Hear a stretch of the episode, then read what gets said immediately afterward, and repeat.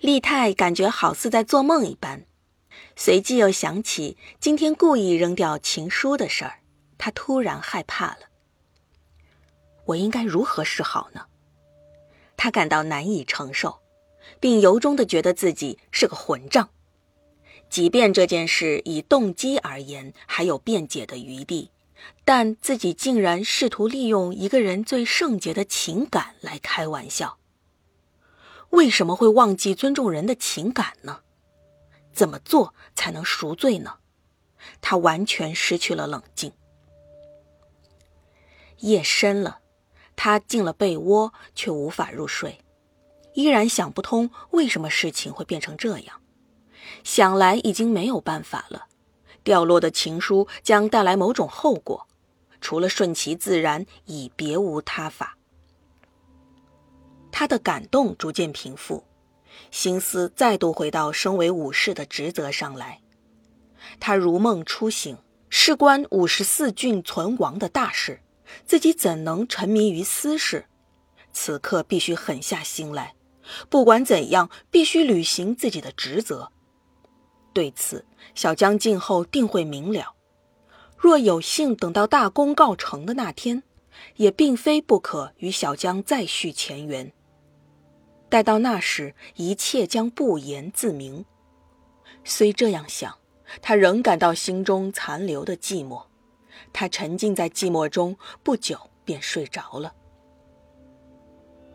第二天早晨，利泰按时出了勤，他的脸色比平时更苍黑，他感觉没有精神，但又不由得有些兴奋。过了一会儿。老女仆虾夷菊派人来叫他去他那里一趟，丽泰没精打采的去了。他觉得这副模样与自己很相称，所以也未加掩饰。老太婆让旁人退出后，将他的信递还给他，信已开了封。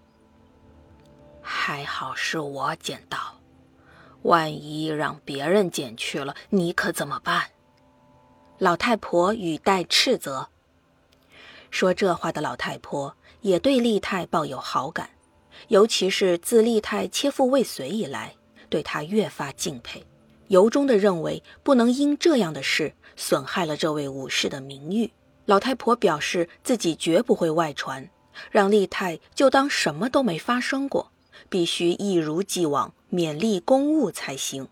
已交给小江的信，他一定找寻适当机会拿回，并为他收好，还对他的将来谆谆告诫了一番。利泰一言未发，他不曾意识到这是他的良好品行反映在他人心中的结果。他甚至觉得，为何大家都如此善良？虽说兵部是恶人。但自己的任务却是为了让这些心地善良的人所在的家族破灭。想到这里，他不禁有些黯然。他告病返回住处，心想事已至此，也只能硬着头皮坚持走到最后。他给虾夷局写了一封留简：“我竟不顾老大年纪陷入痴情，对此深感羞耻，叫我怎有颜面再次与您相见？”事到如今，却依然对小江姑娘无法忘怀，如此情状，难以一如既往恪尽职守。纵是自身，也不禁对自己厌恶至极。信的内容大致如上：丽泰把天花板里藏着的自己和尊次郎的机密报告书贴身带好，待到夜深后，便逃出了府邸，然后急急直奔白石而去。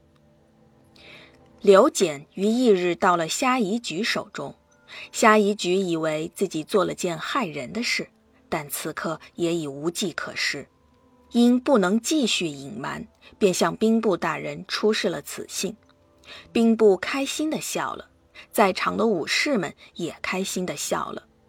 丽泰与小江的反差，在他们看来实在可笑之极，但人们却不太明白，这分明是个笑话。小江为何却明显的憔悴了？